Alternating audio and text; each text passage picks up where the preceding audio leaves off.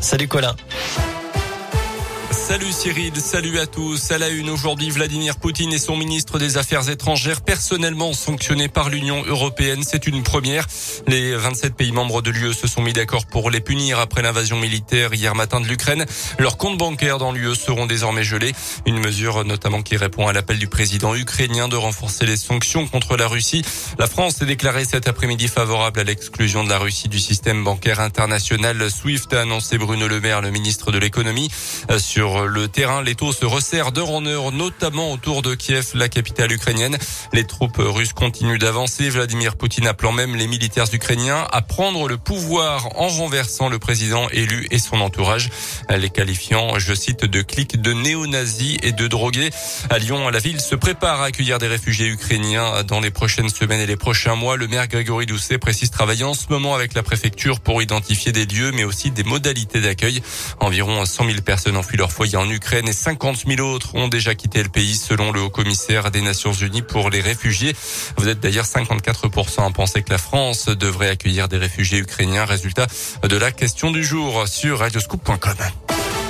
Dans l'actu également, 73 téléphones, 81 ordinateurs portables, mais aussi deux drones, des bijoux et du matériel multimédia retrouvés dans un appartement de la Guillotière à Lyon. Les policiers ont été alertés par un homme qui venait de repérer par géolocalisation le téléphone portable de sa fille qui venait d'être volé.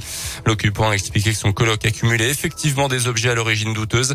Interpellé quelques instants plus tard, ce dernier a été laissé libre. L'enquête se poursuit afin de retrouver les propriétaires des objets volés. Du foot, Lyon reçoit Lille dimanche en Ligue 1 pour terminer un mois de février avec à chaque fois de belles affiches.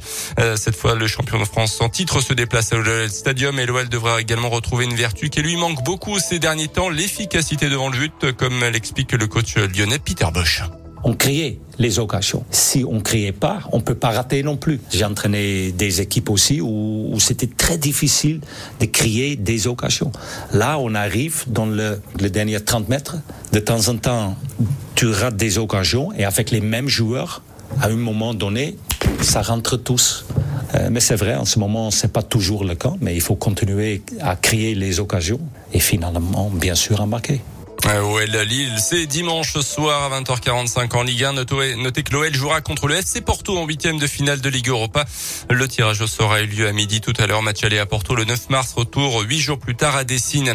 On termine avec un mot de basket à cause de la crise en Ukraine en ce moment. L'Euroleague a annoncé tout à l'heure que les clubs russes ne seraient pas exclus de la compétition, mais que les rencontres prévues en Russie ne se, se joueraient finalement ailleurs. Avec nos valeurs, celles du club et les miennes. Jamais de la vie nous n'irons en Russie la semaine prochaine avait déjà prévenu hier soir Tony Parker, le président de l'ASVEL. À plus tard.